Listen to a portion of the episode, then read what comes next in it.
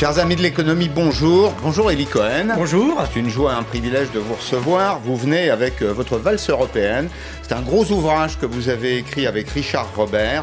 La valse européenne, les trois temps de la crise. Vous y avez intégré tous les, les événements de, de l'année passée. On va pas trop parler de vaccination parce que je crois que les Français en ont ras-le-bol de la vaccination. En revanche, ce qu'on peut dire, c'est que tous les économistes regardent avec beaucoup d'attention euh, tous les éléments de la situation sanitaire, parce que ça va déterminer l'état dans lequel, au fond, le pays va sortir, les conditions dans lesquelles nous allons euh, sortir. On va essayer de se comparer aux autres. Ce qu'on peut dire peut-être pour commencer, c'est que notre projet politique collectif, c'est un projet politique, économique, social. Notre modèle, donc, français, européen, est contesté aujourd'hui par un événement très inattendu, alors c'est un événement qui a un an maintenant, mais qui vient de l'extérieur. Et ce qu'on peut dire peut-être, c'est que le volontarisme ne suffit plus. D'ailleurs, un petit exemple du volontarisme, vacciner, vacciner, vacciner, c'est la nouvelle devise de la République. Il n'y a pas de jour férié, pas de week-end hein, pour, euh, pour, cette bataille. Ça, je le redirai aussi euh, au niveau national. J'y tiens. Je veux dire, on doit vacciner tous les jours. Vacciner en soirée aussi, et même plus tard quand euh, ça s'exige, et on va continuer à monter. Donc tous sur le pont. Elie Cohen, le président de la République, s'accroche à son pari, mais on voit mal comment euh, les mêmes causes ne produiront pas les mêmes effets. On voit mal comment, dans trois semaines, nous ne serons pas contraints de prendre des mesures euh, additionnelles qui seraient très pénalisantes pour l'économie. Alors, vacciner, vacciner, vacciner, ça aurait pu être aussi le discours qu'auraient pu tenir l'OCDE, le FMI, la Banque Centrale Européenne. Et d'ailleurs, lorsque Laurence Boone a fait sa conférence de presse pour présenter les perspectives économiques de l'OCDE, elle a dit que le critère décisif pour apprécier de l'ampleur de la reprise économique éventuelle, c'est le succès de l'opération de vaccination. Mmh. Et elle a même ajouté que la combinaison d'une bonne opération de vaccination et d'une stimulation économique courageuse comme celle de Biden aux États-Unis, c'est véritablement la recette gagnante, puisque une vaccination réussie et une stimulation, ça projette l'économie américaine sur une trajectoire de croissance de 6,5%. On n'avait jamais vu ça. Mmh. Et donc je comprends qu'effectivement, le succès ou l'échec de l'opération de vaccination va déterminer très largement ce que sera l'économie en 2021. D'ailleurs, vous avez vu dans les scénarios, euh, là aussi, de l'OCDE, il y a le scénario central, la vaccination se passe bien.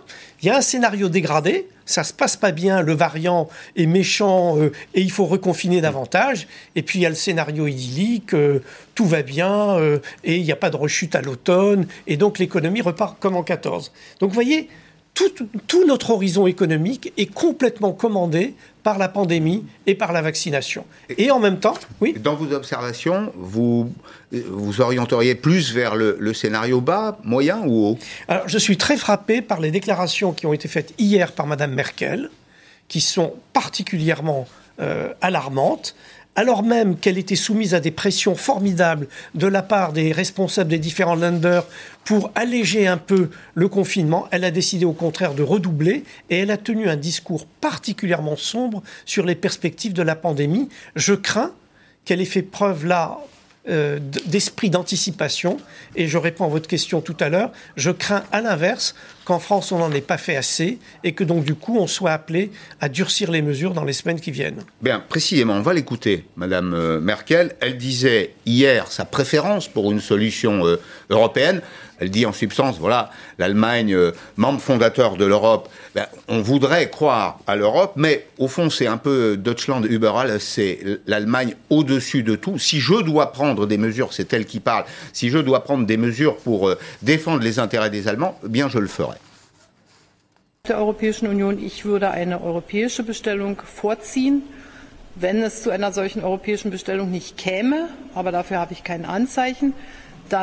Bestellung müssten wir auch einen deutschen Weg alleine gehen. Das ist uns dann möglich äh, und das würden wir dann auch tun.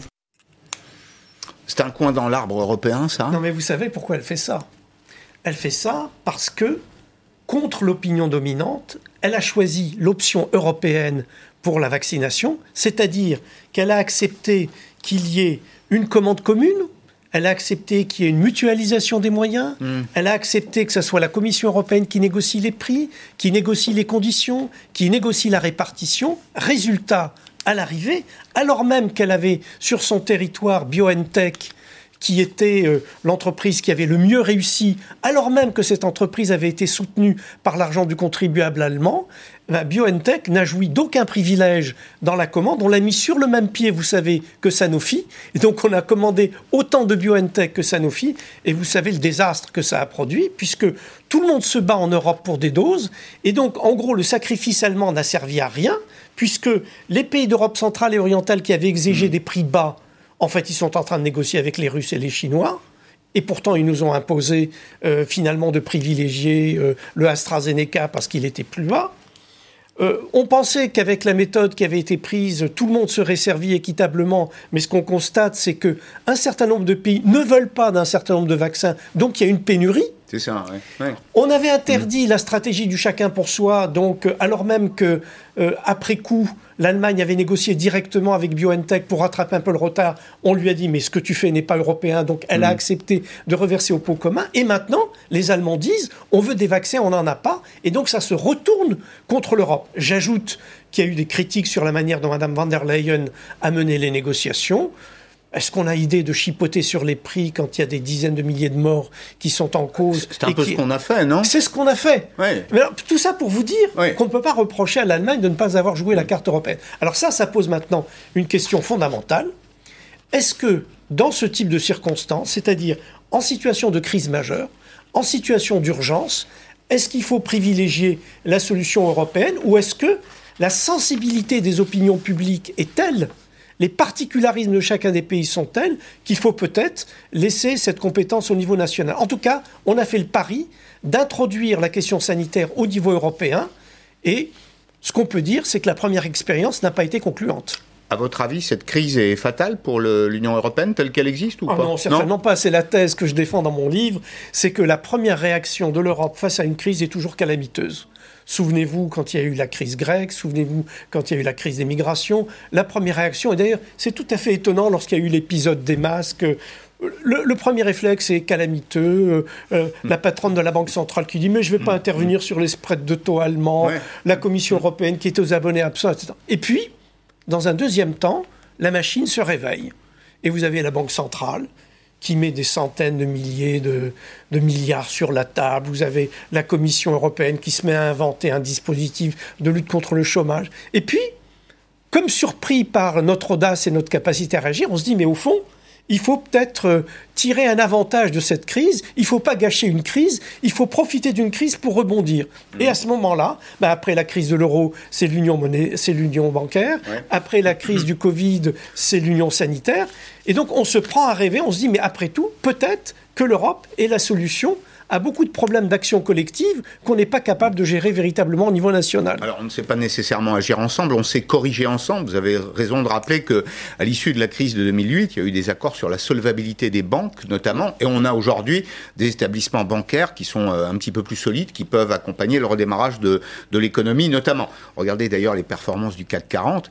Dans les performances du CAC 40, vous avez toutes, euh, euh, toutes, les, toutes les banques. Mais ça ne signifie pas néanmoins qu'il y a des compétences qui doivent absolument rester nationale, notamment dans le domaine de la santé Alors c'est toute la question. Est-ce que on aurait agi différemment et mieux si on avait agi comme seul Français? Livrez-vous avec moi à cette petite expérience. Hein. Sur le plan sanitaire. Livrez-vous avec moi à cette petite expérience. Imaginez la France seule devant définir une stratégie vaccinale. Dans un premier temps, choix du vaccin. Qu'est-ce qu'on aurait choisi à votre avis? On aurait choisi Pasteur et Sanofi. Bien sûr. C'eût été une catastrophe. C'est-à-dire qu'on serait aujourd'hui privé de vaccins. On serait aujourd'hui totalement privé de vaccins, premièrement. Deuxièmement, pour le déploiement de la stratégie de vaccinale, là, l'Europe n'y est pour rien. Il aurait fallu mobiliser notre État pour euh, euh, déployer une logistique permettant de servir nos mmh. objectifs de hiérarchie mmh. des vaccinations selon les tranches d'âge, etc. L'expérience a montré que notre logistique était calamiteuse et que les conflits entre les administrations de santé et l'administration préfectorale ont été tels qu'on n'a jamais été capable d'avoir une réponse coordonnée. On en tiendra compte, à votre avis, d'ailleurs, au passage alors, De l'expérience? Alors, justement, la question qui se pose maintenant, c'est de dire, mais après tout, peut-être que l'Europe est le bon cadre pour faire un certain nombre de mm. choses. Et par contre, il faut laisser au niveau national un certain nombre de compétences. Alors, qu'est-ce qu'il faut faire au niveau européen? La clé du succès américain, ça a été le BARDA, et l'opération Warp Speed, c'est-à-dire la capacité qu'a eu Trump à mettre 10 milliards de dollars immédiatement pour dire j'aide au développement de certains vaccins et je préempte les premières productions. Nous, avec, on n'avait pas l'équivalent du Barda, mais l'intervention plus tardive de l'Europe, avec 2 milliards et des poussières, vous voyez, c'était pas à la hauteur. la méthode n'était pas la bonne, la dose était insuffisante. Voilà, exactement. Hmm. Alors par contre, pour ce qui est du déploiement de la stratégie, euh, là aussi, on peut imaginer qu'il faut quand même une coordination au niveau européen. Cette idée d'ouverture-fermeture euh, entre deux pays voisins, avec l'intensité des échanges, on voit bien que ça donne droit à des cafouillages euh, complètement absurdes. Par contre, est-ce qu'il faut des vaccinodromes? Est-ce qu'il faut passer hmm. par la médecine libérale? Est bah, Ça, c'est vraiment le choix de chaque État, et je dirais même peut-être de chaque région. C'est ce que c'est ce qu'ont montré par exemple les, réactions plus adaptées de l'Allemagne dans la crise précédente avec euh, les respirateurs. Les, pays décentralisés, un peu. Voilà. Les pays fédéraux s'en sortent mieux aujourd'hui parce que bah, les problèmes se posent sur le terrain.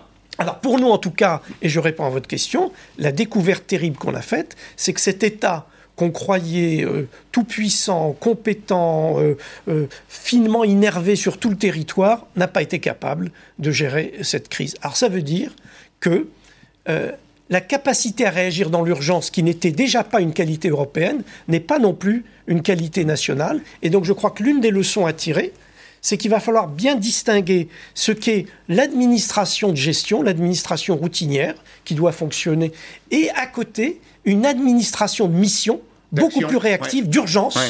Et on en avait déjà un, embryon avec, euh, vous vous souvenez, Madame Bachelot et Sarkozy, avec les Prusses, etc. Malheureusement, on a supprimé tout ça. Il faut sans doute réinventer cette administration d'urgence. La rigidité, elle vient peut-être de l'identité profonde de notre administration, qui est une administration de surveillance, plus une administration de surveillance et de circulaire d'ailleurs qu'une administration d'action. Euh, c'est un sujet que j'évoquais hier même dans cette émission. Mais vous, économiste, avec euh, l'expertise qui est la vôtre, vous commenceriez par quoi? Moi, je commencerai par distinguer ce qui est l'administration de gestion de l'administration de mission. Vous vous souvenez, l'administration de mission, c'est ce concept qui avait été inventé par Edgar Pisani. Il disait, on ne doit pas traiter de la même manière des opérations ponctuelles, euh, des situations d'urgence, euh, des domaines dans lesquels il faut une, impulsion puissante et brève de l'État avec la gestion de l'éducation nationale, etc. Il faut distinguer administration de gestion et administration de mission. Je crois qu'on a perdu cette inspiration. C'est vrai. Et il faut réinventer l'administration de mission. Alors, une administration qui soit capable de mener des opérations commando. Absolument. Dans des sur des sujets qui sont euh, notamment celui de la, la, vaccination. Il y a un deuxième, euh, un deuxième point que je voulais voir avec vous. Vous savez que le président de la République était aujourd'hui à Valenciennes. Alors, il est partout en ce moment, pratiquement tous les jours, quelque part. On voit évidemment que ça lui, ça lui tient à cœur ça, ça trahit aussi euh, peut-être euh, certaines incertitudes. C'est-à-dire qu'on voit bien que si le président de la République est obligé de monter au front chaque jour, se faire voir à la télévision, de, euh, de commenter la, la situation, c'est qu'il y a une part d'insatisfaction vraisemblablement. Donc il était ce matin à Valenciennes, dans le, les, Hauts-de-France, et bah, il a engagé, avec d'autres d'ailleurs, une, petite de une petite partie de bras de fer avec les, les, les labos, et notamment ceux qui ne livrent pas les doses L'Europe veille au grain. C'est une façon de renouveler la promesse européenne. Euh, Elie Cohen dit Emmanuel Macron, c'était donc ce matin à Valenciennes. Alors nous, on est un peu dans une, bataille avec le, laboratoire parce qu'il n'honore pas exactement les commandes. Et donc là, la, la, pression a monté ces derniers jours avec la Commission européenne. Donc on va tout faire pour avoir encore plus de doses. Enfin déjà, vous allez avoir les doses qui montent en pharmacie et euh, chez les généralistes et pour les infirmiers infirmières. Bon, très bien. Alors, il s'adresse à un laboratoire, il l'étance un peu euh, par, par, médias interposés. J'allais vous dire, c'est des entreprises privées, non? Elles respectent leurs contrats. Alors justement, je me posais la question depuis plusieurs jours de savoir pourquoi AstraZeneca se comportait de la sorte. Pourquoi AstraZeneca, manifestement, ne remplissait pas les conditions du contrat qu'elle a signé avec l'Europe? Puis en fait, j'ai trouvé la solution, elle est toute simple et toute bête. Mmh. C'est qu'en fait, AstraZeneca a pris la suite des travaux qui ont été développés par l'Université d'Oxford. Or, les travaux vaccinaux de l'Université d'Oxford avaient été financés, bien entendu, par le gouvernement britannique. Et lors du transfert de la responsabilité de la fabrication, de l'industrialisation de l'Université d'Oxford à AstraZeneca, il y avait une clause qui disait qu'il fallait réserver la priorité au Royaume-Uni. Donc, si vous voulez, AstraZeneca. Et il y avait même une clause qui disait que les, que les vaccins fabriqués sur le territoire britannique iraient prioritairement aux Britanniques. Tout était écrit. Donc en fait, ce qu'a fait AstraZeneca, il y a eu une espèce d'hypocrisie quand elle a dit qu'elle traiterait de la même manière le Royaume-Uni et l'Europe. En fait, non, contractuellement. Elle se conforme à son contrat. Elle se conforme à son contrat. Hmm. Alors, ce qu'on peut se demander, c'est si l'Europe, dans la négociation de son contrat avec AstraZeneca, a eu la vigilance euh, nécessaire pour bien connaître tous les éléments, tous les tenants et aboutissants. Mm. Et donc, du coup, lorsque l'Europe a, découvert qu'elle était moins bien traitée que le Royaume-Uni, elle a voulu bloquer les exportations, ce qui, bien entendu, euh, a produit des effets calamiteux. Et là, on est en train d'essayer, au fond, à chaud, de renégocier un nouveau contrat. Mm. Mais là, ça nous enseigne quand même quelque chose, c'est que aussi bien aux États-Unis qu'au Royaume-Uni, lorsque l'État paye à l'avance les travaux de recherche, les essais cliniques, fait des précommandes, eh bien, il se réserve l'usage premier des vaccins fabriqués sur son territoire. Que n'aurions-nous pensé si c'est l'argent français qui avait été investi? On aurait eu probablement le réflexe inverse. Alors, la disponibilité des vaccins, la propriété des vaccins, tout ça est au centre d'une espèce de dispute de caractère géopolitique. Euh, Vladimir Poutine euh, propose aujourd'hui Sputnik, le vaccin russe. Les Européens lui répondent qu'il euh, décline son, son invitation. Où est la vérité d'ailleurs dans ce petit jeu d'ombre diplomatique, la quête du Graal sanitaire avec Camille Baron en pleine réunion sur la vaccination, Vladimir Poutine lance un message à l'Union européenne. Nous n'imposons pas le vaccin Sputnik V aux autres pays. Quand nous entendons de telles déclarations de la part de responsables officiels, on se demande si ces personnes protègent les intérêts des citoyens européens ou des compagnies pharmaceutiques. Une réponse au commissaire européen Thierry Breton. Interrogé sur l'autorisation du vaccin Sputnik V en Europe, il affirme ne pas en voir l'utilité. La demande d'homologation de ce vaccin est étudiée par l'Agence européenne du médicament. En cas de feu vert, il n'arriverait pas avant juin. Aujourd'hui, il n'est pas industriellement et scientifiquement disponible. Quand il le sera, pourquoi pas? Mhm. Mais au moment où il le sera, c'est ce qu'a rappelé aussi le commissaire européen, c'est qu'on aura beaucoup plus de doses des autres vaccins. Donc ne faisons pas croire qu'il y a une solution qu'on aurait exclue pour des raisons politiques, ça n'est pas le cas. Pour diffuser son vaccin, Moscou mise sur des productions à l'étranger. Des accords ont été signés avec des sociétés européennes, y compris dans l'Hexagone. Sputnik V est aujourd'hui autorisé dans 55 pays. Pour ce médecin, la France devrait suivre. En l'état actuel, dire qu'on n'a pas besoin de vaccin, ça serait vraiment mentir. Les Russes euh, euh, sont tout à fait euh, fiables. Ils ont publié leurs résultats qui sont plutôt enthousiasmants. En Russie, certains jugent malgré tout l'autorisation du vaccin trop rapide. Pour rassurer, Vladimir Poutine annonce qu'il va se faire vacciner aujourd'hui, mais sans préciser avec quel produit. Il y a beaucoup de condescendance hein, dans ce, feuilleton entre les uns et les autres. Et puis on découvre une chose simple qu'on aurait pu imaginer avant, c'est que la santé, c'est un véritable levier de souveraineté pour les États. Oui, et puis c'est un sujet politique vraiment euh, particulièrement sensible. Lorsque Thierry Breton dit... Euh, euh, un journaliste qui lui demande Mais au fond, pourquoi on n'a pas fait comme Israël? Il répond avec indignation Est-ce que vous croyez que les Européens auraient accepté le contrôle des données personnelles? Enfin, vraiment, si, si, réduire l'expérience israélienne, c'est au contrôle de données personnelles, ça n'est pas très sérieux. Et il aurait été plus mieux inspiré d'expliquer euh, pourquoi euh, un certain nombre de solutions européennes n'avaient pas marché. Non, plus sérieusement, dans le cas du, du vaccin Sputnik, je crois que l'Allemagne a tout dit.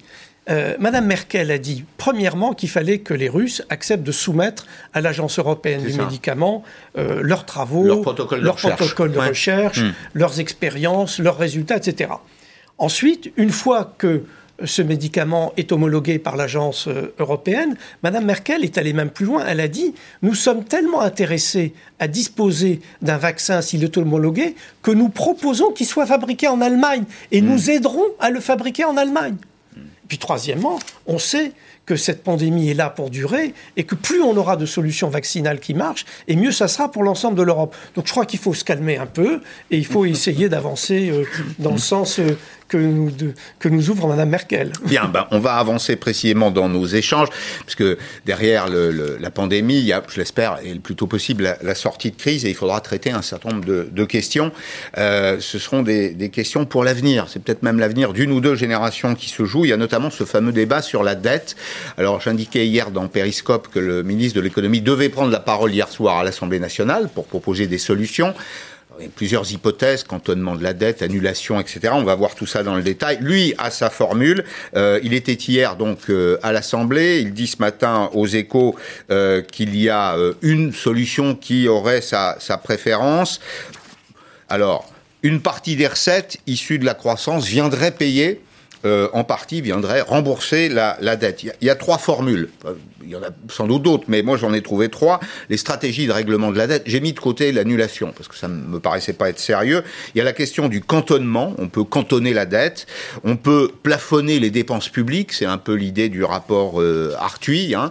on les réduit un peu, c'est-à-dire on fait en sorte, c'est tout bête, que les recettes soient supérieures aux dépenses, et puis avec le solde, on rembourse la dette progressivement. Et puis il y a la ponction, donc la ponction, c'est la solution qui est euh, proposée par Bruno Le Maire hier soir à l'Assemblée nationale, qui dit, voilà, on va avoir de la croissance, on prendra un bout de cette croissance pour rembourser euh, la dette. Est-ce que d'ailleurs, tiens, au passage, la dette est gérée de façon idéologique, comme le prétend Jean-Luc Mélenchon? Non, je crois qu'il faut, euh, sur ces sujets de dette, il y a de nombreuses déclarations politiques, et puis je dirais, il y a les fondamentaux économiques. Première question, le cantonnement. Est-ce que c'est une bonne idée, le cantonnement?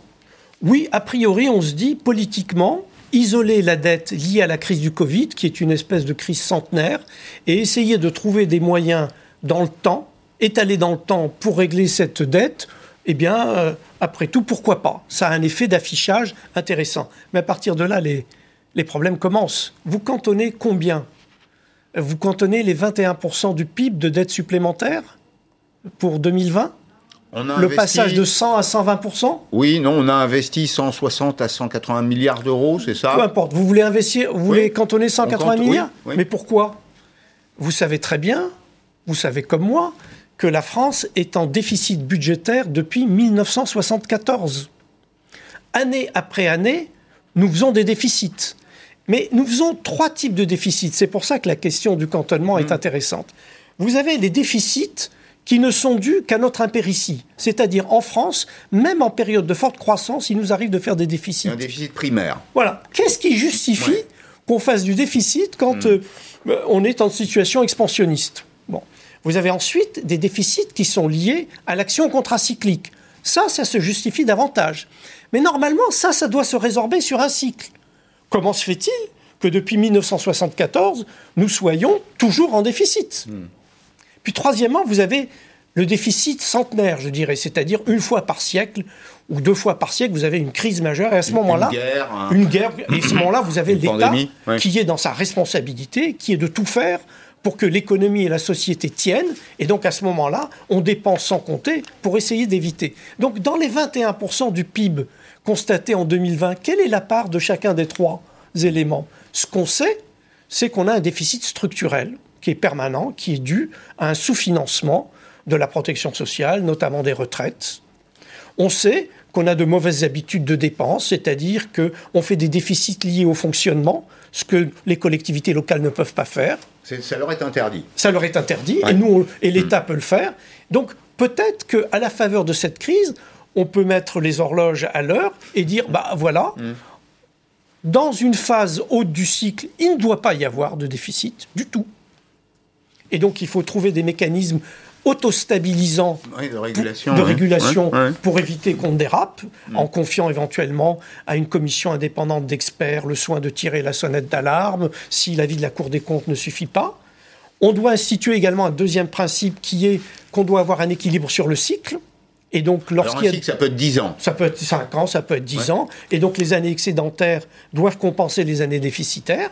Et puis, par contre, on peut traiter spécifiquement le, ce que j'appellerais le déficit centenal, c'est-à-dire les crises majeures, guerres euh, ou crise du Covid, etc. Alors, une fois qu'on a dit ça, vous voyez déjà, on ne sait pas si c'est 10, 15 ou 20 points de PIB qu'il va falloir cantonner. Mais allons plus loin.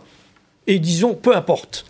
Il va falloir cantonner une certaine mmh. somme. Comment on finance cette dette qui s'est créée euh, à la faveur de cette crise? C'est la question qui est posée. Bah, la première solution, c'est bien entendu l'inflation. Euh, j'allais dire l'inflation Pourquoi l'inflation? Parce que historiquement, vous savez qu'au sortir de la Deuxième Guerre mondiale, le Royaume-Uni avait une dette sur PIB de 250% du PIB. La France n'en était pas loin non plus. Simplement, il y avait 30% d'inflation par an. Voilà. À peu de choses près. Donc voilà. Hmm. Donc si vous faites une méga inflation, eh bien vous pratiquez ce que euh, notre ami Keynes appelait l'euthanasie du rentier. Et là, vous très vite, vous éliminez une grande partie de la dette mécaniquement par l'inflation. La deuxième solution, c'est la croissance. Vous savez que dès que la croissance est supérieure au taux d'intérêt, mécaniquement, le ratio dette sur PIB baisse. Mais surtout, troisième élément, toute croissance, et on arrive à Bruno Le Maire, toute croissance va générer des revenus fiscaux supplémentaires. Mmh. Et euh, une partie de ces revenus fiscaux supplémentaires peut être affectée euh, à la résorption du déficit passé ou de la dette passée. Mais il faut avoir les ordres de grandeur en tête quand même.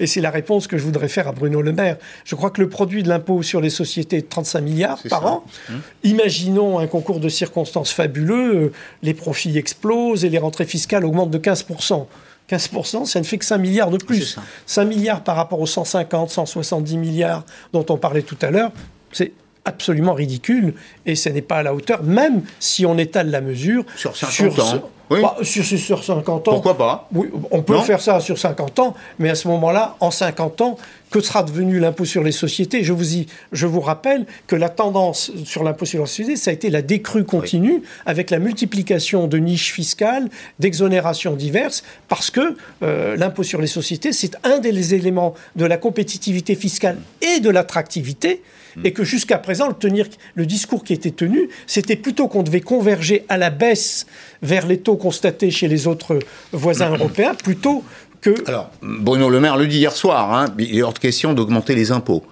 Il est hors de question, notamment, d'augmenter l'impôt sur les sociétés. Au contraire, même la trajectoire de baisse qui doit nous conduire à 25 pour les entreprises qui font du bénéfice, bien sûr, euh, cette, cette, trajectoire est, est, est maintenue. Euh, ce qu'il dit également, c'est qu'il faut s'attaquer à un autre problème, et je voudrais vous entendre sur ce terrain. Lui parle d'un problème de fond. C'est vrai que c'est un problème de fond. En même temps, on aborde la question avec un petit sourire aux lèvres, parce que ça fait 40 ans qu'on pose la, la, même, la même question. La maîtrise des dépenses publiques. Bon, bah, c'est ce que j'évoquais tout à l'heure. Quand je parlais du déficit structurel, il est clair qu'on ne peut pas avancer si on ne se donne pas les moyens de régler le déficit structurel. Chapitre 1 du déficit structurel, le régime des retraites. On sait que nous avons un régime généreux, on, est on a un régime sous-financé, on a un régime déséquilibré et euh, ça va apparaître de plus en plus nettement dans les années qui viennent.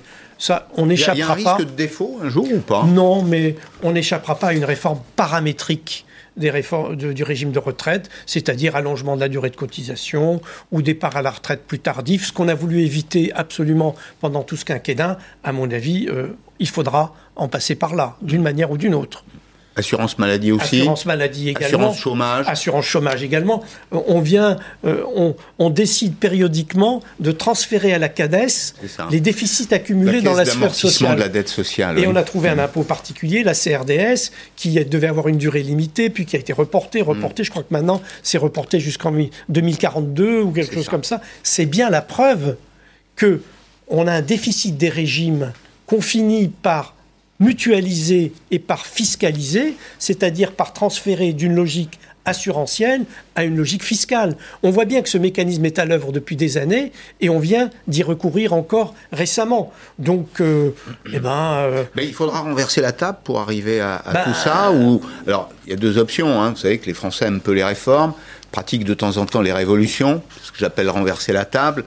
Euh, quel est l'élément déclencheur qui, peut conduire à un peu plus de rigueur Ben, écoutez, moi je crois qu'on commencera par la question des retraites, parce que tous les Français sont très au courant de cette question des retraites et ils ont en plus des inquiétudes sur la soutenabilité à long terme de ce régime. Ils considèrent que c'est un actif particulièrement précieux et moi je pense qu'ils sont prêts à entendre euh, des mesures du type allongement Travailler de la durée. un peu plus, aller jusqu'à 64 ans, par exemple. Moi, je pense qu'ils sont prêts à l'entendre, absolument. Euh, par contre, c'est des autorités politiques qui n'ont pas eu le courage jusqu'à présent de le faire. Bon, le courage, matière première essentielle dans la vie politique. Merci beaucoup d'être venu aujourd'hui dans Périscope. Elie Cohen, la valse européenne, les trois temps de la crise. Euh, c'est chez Fayard et c'est avec euh, euh, Richard Robert qui anime un, site que je recommande vivement. Absolument. Allez sur Telos. Telos, parce qu'il y a, y a beaucoup de production euh, intellectuelle, il y a un foisonnement des idées sur Télos qui est, qui est toujours très enrichissant. Merci beaucoup d'être venu. Dans un petit instant, un autre ouvrage et un vrai débat, un autre, Louis Morin, encore plus. Louis Morin, c'est euh, un des fondateurs de l'Observatoire des inégalités. Il a enquêté sur ces privilégiés qui n'en ont jamais assez.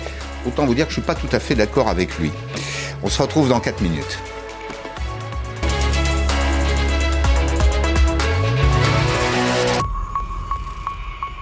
Retrouvez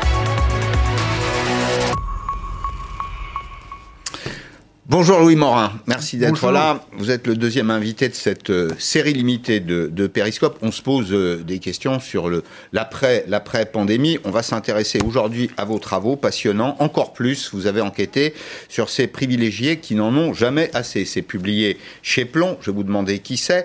Bien sûr, n'êtes pas le seul en ce moment. Regardez par exemple la une du magazine L'Histoire, qui est très intéressant. Les riches et les pauvres. Vous avez vu ça? C'est très intéressant quand on lit. On s'aperçoit qu'il y a deux types de pauvreté dans l'histoire. Il y a la pauvreté choisie, qui est celle du clergé, puis il y a la pauvreté subie. Et vous, vous intéressez à la pauvreté subie.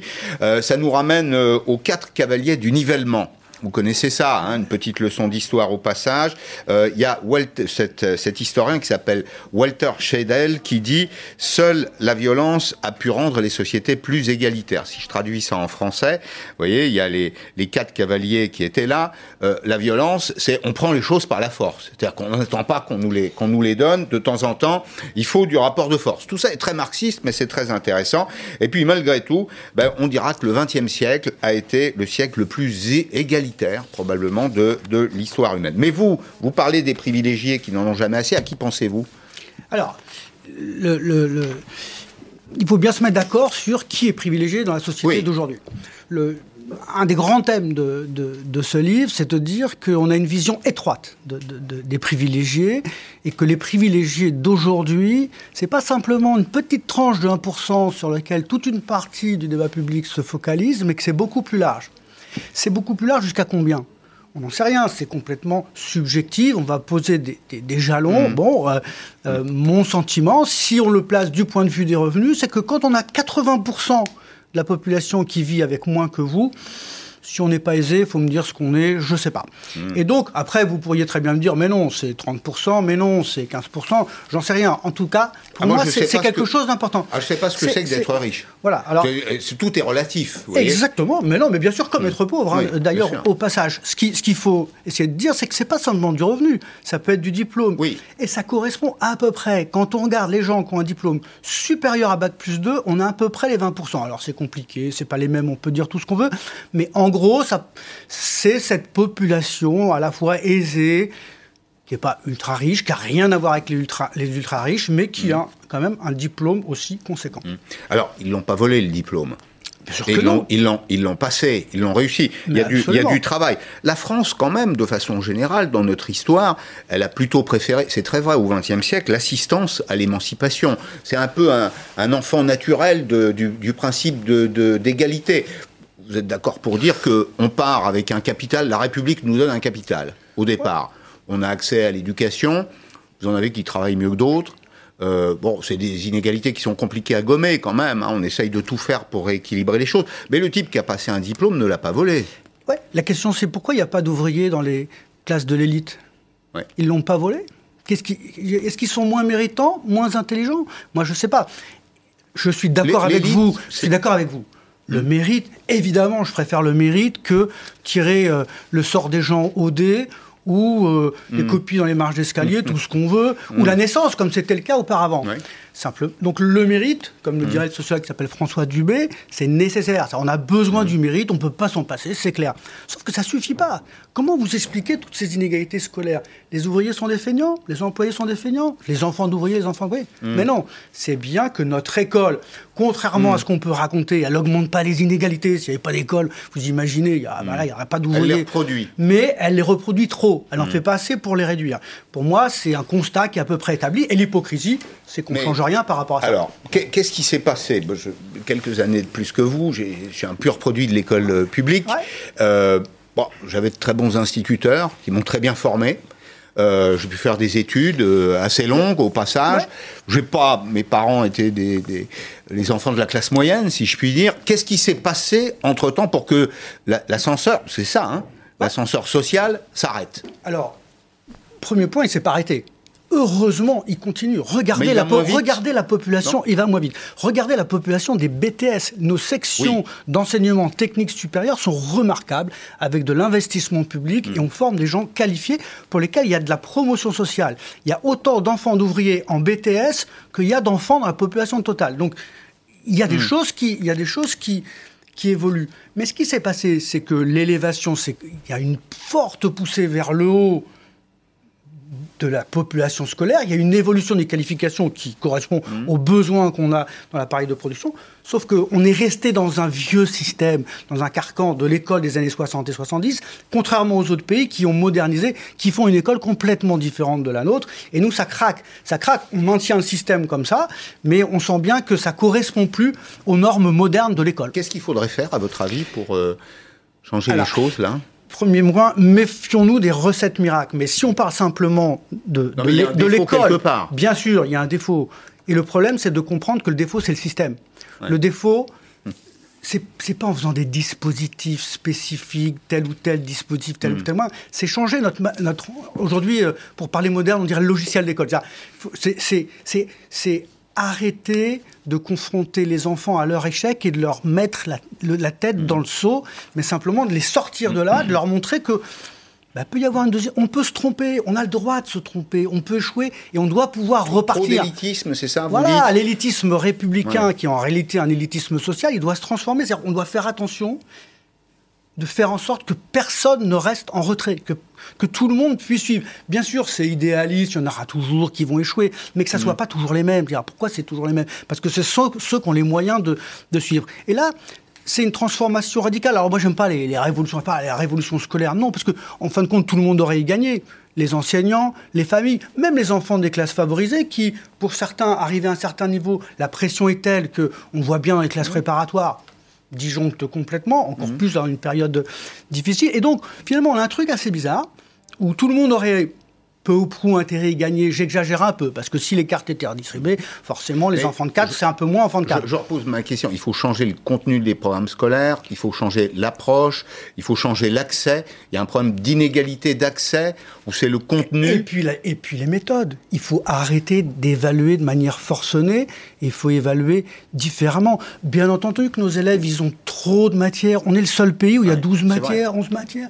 Comment voulez-vous que les jeunes s'y retrouvent? C'est-à-dire que ça, devient encyclopédique, on bourre, on bourre, on bourre, mais c'est vrai qu'il y a des lacunes dans certaines manières. un gamin de 12 ans fait plus de 35 heures par semaine. Exactement. C'est-à-dire qu'il travaille, plus, il travaille plus que son papa et sa maman. Et ça, c'est un vrai problème. Je ne suis pas pour qu'on arrête de travailler pour l'école. Parce que dès qu'on vous dit ça, on va dire vous voulez l'école au rabais. Non, non, non. Hors de question. On a des problèmes dans des matières de base, de l'orthographe, savoir fondamentaux, ben, lire, écrire, compter. Évidemment. Mais si, par exemple, tout à l'heure, vous parliez d'allongement des retraites. Si on allongeait la durée scolaire. Si par exemple on apprenait à lire un peu plus tard, on n'a pas besoin d'apprendre à lire à 5 ans et demi. Hmm. On peut très bien. Les, Finlandais apprennent à lire un an après, et ils ont des meilleurs résultats. Il faudrait tout étirer en quelque sorte. Il faudrait avoir un bac aussi hmm. un peu plus tard. Alors, on va parler aussi des inégalités de, salaire. Euh, vous, vous, citez un chiffre, là, vous dites 2600 euros net par mois. Moi, je me fais une autre idée du pays. Je me dis qu'il faudrait quand même gagner un peu plus que des 2600 euros net par an. Enfin, ça peut. Vous voyez ce que je veux dire? Ça peut pas être un horizon dans une vie. Hein? On n'est pas riche au-delà. J'entends complètement. Vous êtes encore plus fort que François Hollande, vous. Sauf que alors, la grosse erreur de François Hollande, c'est qu'il disait qu'il aimait pas les riches. C'est pas du tout mon propos. ça, ça, ça, ne signifie rien. Ça, signifie rien. C'est une erreur euh, magistrale. On n'a pas aimé, et surtout pas quand on a des fonctions politiques, les pauvres ou les riches. Mm. C'est pas le problème. Le problème, c'est de les définir en tant que, riche ou pas. Alors, nous, le seuil de richesse, on le situe. Moi, je situe les classes aisées à partir de 20%, et le seuil de richesse à partir de 3500. On commence à discuter un petit peu les tailles. Mais quand vous gagnez 3500, euros, hein. c'est-à-dire pour, pour, une personne après impôts et, prestations sociales, quand vous êtes à ce niveau-là, vous gagnez deux fois plus que le niveau de vie médian. Et là, ça vous pose quand même. Et puis, à ce niveau-là, à 3500 euros, il y a 92% de la population qui gagne moins que vous. Pour une personne seule après impôts, etc. Hein. Mm. On s'entend bien si on n'est pas riche, quand 92% de la population gagne moins que vous, faut m'expliquer ce qu'on est. Hmm. Ça, c'est la base. Un pays après, qui s'appauvrit. mais, mais après, je suis d'accord avec vous que entre 3 500 euros et 10 000 euros par mois et 1 million d'euros par Oui, il y a mois, un écart, évidemment. Ouais. on- j'amalgame des populations qui sont extrêmement hétérogènes. Mais ce que je critique, c'est le fait de les désa- désamalgamer, si on pourrait dire, pour éviter de se, de se reconnaître sa richesse. Alors, il y a peut-être un élément d'explication, j'en parlerai d'ailleurs demain dans, dans Périscope, c'est la part du revenu qui est captée pour des prestations sociales. Le- la, personne là que vous, décrivez, homme ou femme, qui gagne 3500 ou 4000 euros par mois, euh, ne, perçoit pas ça en net. C'est-à-dire que la France est le pays dans lequel l'écart entre le net et le brut est le plus, important. Regardez d'ailleurs ce qu'on a, a fait, c'est un petit tableau qui montre quelle est la part des cotisations salariales pour le, le- le- le salarié lui-même. Euh, c'est 25% en France, c'est 13 en Belgique. Pourquoi J'ai choisi la Belgique, pourquoi? Parce que c'est un modèle très voisin du nôtre, et l'Allemagne, c'est c'est 20%. En fait, celui qui gagne 4000 euros par mois ou 3500 et qui perçoit 2800 se Mais ça- constitue aussi un revenu différé Mais avec ça sa retraite. même. Le, le- le- votre salarié allemand et belge, ils, ils vont payer l'équivalent en plus pour leur retraite, pour, pour l'école des petits-enfants. alors l'Allemand n'aura pas la même retraite que le Français. Ah bah le Français oui, aura bah une oui. retraite à un niveau élevé. Ben, c'est ça. Et donc l'allemand, qu'est-ce qu'il va faire? Il va verser sur des caisses Hmm. indépendantes. Ça reviendra, en gros, ça revient au même. C'est-à-dire, pour le même argent, euh, ça revient à peu près au même. Par exemple, l'assurance maladie en France ne coûte pas cher du tout. Ne coûte pas cher du tout. Les frais administratifs sont beaucoup plus faibles que dans la partie supérieure, que Dans d'autres systèmes de santé. Le ouais. système de, Mm. de- de santé américain, mais écoute, mais, mais alors les Américains, vous, là, vous, si vous aviez montré les Américains, ils étaient très en dessous. Mais alors après, ils, font des chèques pour être soignés qui sont considérables. Si on met tout bout à bout, la, la différence, elle n'est pas énorme. Ce qui n'empêche pas de poser le- l'efficacité des systèmes. Je suis d'accord avec vous. Est-ce qu'on remporte les bons soins? Voilà. Ah, non, on peut se dire que la République, la société, elle doit fournir un minimum de bien-être social. Absolument. C'est euh, la maladie, c'est euh, l'accident, l'accident du travail, c'est la retraite. Est-ce qu'on n'a pas malgré tout, et, et c'est là où je voulais en venir, un bon système de redistribution? Parce qu'on a deux types de redistribution en France. Il y en a une qui est horizontale, c'est le principe de, de l'assurance, euh, c'est l'assurance du risque social. Et puis on a un système dit de redistribution verticale dans lequel les plus riches payent pour aussi les plus, les plus pauvres. Mais je suis tout à fait d'accord avec vous. Je pense que toute une partie de la critique de la gauche de notre modèle social aboutit à se tirer une balle dans le pied, notamment. On a un modèle social, je n'arrête pas, et je le dis dans le livre, de répéter qu'on est le pays des grands pays riches où le taux de pauvreté est le plus faible en Europe, donc du monde. Ah certes, ça nous coûte un pognon de dingue, mais ça nous rapporte. C'est-à-dire, ça sort énormément de gens de la misère. Ça ne veut pas dire qu'il n'y a pas des trous énormes dans la raquette, en particulier pour les plus jeunes. Mais cet argent, il est utile. Il a un effet concret pour les gens. S'il n'y avait pas les allocations logement, mais vous auriez des, des centaines de milliers de jeunes à la rue. Mais il a un effet euh, anti-récessif, il a un effet... euh, Il amortit les chocs. Oui, Alors, moi, je suis d'accord pour dire que je suis d'accord pour dire que peut-être que dans les phases de reprise, il est moins performant parce que justement, il amortit les Mm. chocs et donc il va coûter un peu de l'argent. Donc, il, il lisse les évolutions, Mm. mais je, ce- je pense que ce modèle, il a énormément de défauts. Il faut s'interroger sur ces défauts, mais Mm. il a quand même des énormes qualités. Prenez notre système de soins. Alors aujourd'hui, c'est une période particulière, mais il y a quand même énormément de gens qui viennent à peu près tous les pays du monde pour, faire, pour se faire soigner en France y compris d'ailleurs en acceptant de payer. en acceptant de Vous payer avez tout beaucoup à de fait, Britanniques. parce que, le, parce que le, le système est de qualité. Vous avez beaucoup de Britanniques qui viennent en France faire du, ce qu'on appelle du tourisme médical, se faire poser une prothèse de hanche. On leur facture 6 000 euros, alors qu'en Angleterre, ce serait le double, voire le triple dans certains cas. Voilà. Et puis dans votre système, ils, seraient, ils paieraient moins de charges sur leur salaire, mais de côté, voilà, ils ont, ils ont la- le résultat de leur, vrai. de leur charge en moins. C'est vrai. En tout cas, c'est une assurance, et l'assurance, ça. marche quand il y a un sinistre. Absolument. Voilà. Bon, alors, il y a deux chiffres qui résument assez bien, au fond, l'esprit de votre bouquin, je crois. C'est le taux de chômage, le taux de chômage des, euh, des non-diplômés. Et c'est le taux de chômage des cadres. Alors, moi, je déteste moyenner, c'est-à-dire que j'ai bien conscience que les moyennes ne disent pas grand-chose, que ça écrase toutes les situations, à tel point d'ailleurs que on m'écrit de temps en temps sur Twitter pour me dire, bah, moi, je me sens pas représenté. C'est évident, personne n'est représenté Alors, dans une moyenne. moi aussi, hein. Oui, on est, on est deux, c'est bien. Mais regardez, 18,3% de taux de chômage pour les non-diplômés, c'est presque quatre fois plus que les titulaires d'un diplôme. Y compris d'ailleurs ceux que vous évoquiez tout à l'heure, BTS, IUT, etc., les formations courtes. Puis vous prenez les cadres. Alors on a repris des chiffres de 2019 parce qu'on a voulu être euh, honnête. Hein. en 2020, il y a une situation particulière. C'est 3,4%. La vraie inégalité, pour moi, il y en a deux dans ce pays. Ça, c'est la première c'est l'inégalité de formation. Puis ensuite, je ne sais pas si on aura deux minutes pour en parler, c'est une inégalité de genre. Autant je peux comprendre qu'un ingénieur gagne beaucoup plus qu'un ouvrier qualifié, autant je ne comprends pas qu'une femme qui a fait HEC euh, ou une grande école d'ingénieur gagne 25% de moins qu'un homme qui aurait fait les mêmes études. Mais sur les inégalités d'accès, pour vous, la mère des batailles, c'est la qualification. Exactement. Mais là, vous pointez pour moi euh, peut-être le chiffre essentiel et vous auriez pu montrer l'évolution, c'est-à-dire la, stabilité du niveau. Le, chômage des diplômés, c'est 3,4%, c'est quasiment un taux de chômage, pour parler comme les, les, économistes, d'équilibre. C'est-à-dire, c'est, on change de boulot. Mais, et, mais alors, cette population peu diplômée, elle est face à quelque chose de massif. Euh, il y a aujourd'hui un chômage de très longue durée qui est aux alentours d'un million de personnes qui ne sont pas dans l'emploi depuis trois ans. Donc il y a absolument quelque chose à faire. Pareil, je pas de solution magique, mais on a une croyance totalement démesurée dans le diplôme sur le marché du travail.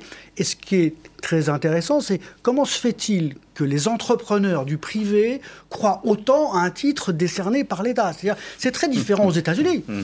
Où vous pouvez changer de boulot. On va vous dire, on va pas mm. vous dire à 50 ans, euh, euh, Monsieur Morin, qu'est-ce que vous avez fait comme diplôme? Mm. Qu'est-ce que vous avez fait concrètement dans la vie? Bon, bah ça, c'est un problème majeur. Et puis, il y a la question. C'est le conformisme. C'est le conformisme de la pensée. une forme de conformisme, d'étiquette sociale qu'on vous colle à la peau dès que vous sortez de l'école et qui va vous suivre tout au long de votre parcours, ça c'est un véritable problème. C'est structurel. Je dis dans le livre que ça solidifie en quelque sorte les inégalités. Mm. C'est-à-dire que quand elles sont fondées sur ce titre scolaire, elles sont beaucoup plus difficiles à déboulonner que euh, sur la réussite économique. Euh, un énarque par rapport à quelqu'un qui a fait mm. euh, fortune en vendant des pizzas, vous voyez bien la différence. Mais ça, c'est peut-être le produit de la sélection. La sélection est d'ailleurs une idée inventée par les révolutionnaires, que la sélection substitue la cooptation. Moi, je préfère la sélection à la cooptation. C'est fils 2, fille 2, c'est le pire des systèmes. Et donc, comme on a une immense confiance dans l'État et que l'État délivre des diplômes, le type qui a un diplôme aujourd'hui sur le marché du travail a une espèce de passeport éternel pour réussir. Mais je suis d'accord avec vous, c'est un système qu'il faudrait abolir. Deux mots sur les inégalités de genre, parce que vous ne croyez pas au fond que c'est aujourd'hui peut-être l'inégalité la plus scandaleuse à qualification égale je dis bien qualification égale, étude égale, expertise égale, une femme sera payée 25% de moins qu'un homme. Alors, c'est un problème euh, majeur. Je ne veux pas avoir, avoir l'air de, beauté en touche, mais pour moi, ce problème, il est quand même dans le débat public. Alors que ceux dont on vient parler, de la question des catégories sociales, au fond, hein, des milieux sociaux, des milieux populaires, l'épisode des Gilets jaunes l'a bien montré, bah, il est beaucoup moins et ça nourrit des tensions très fortes. Et après, bien évidemment que la question de la discrimination en fonction du genre, mais de la couleur de peau, on a les mêmes écarts, c'est-à-dire on va se retrouver avec des gens qui sont les mêmes, en mm. quelque sorte, mm. traités de manière différente. Ça nous heurte, quel que soit notre bord politique, de droite comme de gauche, parce qu'on est dans la, dans la discrimination. Et moi, je pense que les chefs d'entreprise ne sont pas racistes, que la société n'est pas raciste et la société n'est pas sexiste au fond. Simplement, quand on est victime de ces comportements qui perdurent, c'est une force, une intensité qui est majeure. Quand vous êtes jeune, d'une mmh. certaine couleur de peau, qu'on vous refuse un boulot parce que vous avez ça sur votre figure, c'est d'une violence très grande. Si vous n'avez pas le diplôme, ce dont on parlait tout à l'heure, vous allez intérioriser, vous dire bon bah j'avais pas le bon diplôme, mmh. ils, m'ont pas pris euh, chez LCI parce que j'avais pas le bon diplôme. Mais, mais vous voyez, il y a d'un côté un phénomène qui est peut-être moins répandu, mais beaucoup plus violent. C'est-à-dire que c'est c'est sa personne même qui, qui, qui, est refusée, et de l'autre côté, des processus peut-être plus fréquents, mais qui sont justifiés quelque part euh, par d'autres raisons. Quand on refuse les gens, non pas pour ce qu'ils savent, mais pour ce qu'ils sont. Peut-être que c'est l'inégalité la plus, euh, c'est, une inégalité fondamentale. Merci beaucoup. Merci. Je renvoie à, la lecture de votre livre, Louis Morin, encore plus, enquête sur ces privilégiés qui n'en ont jamais assez. Plomb, c'est-à-dire, faut le lire. Merci. Euh, merci d'être venu dans un petit instant, Arlette Chabot. Merci de votre fidélité. Très heureux de vous avoir retrouvé aujourd'hui. Encore à demain, à demain, 16h en direct sur LCI.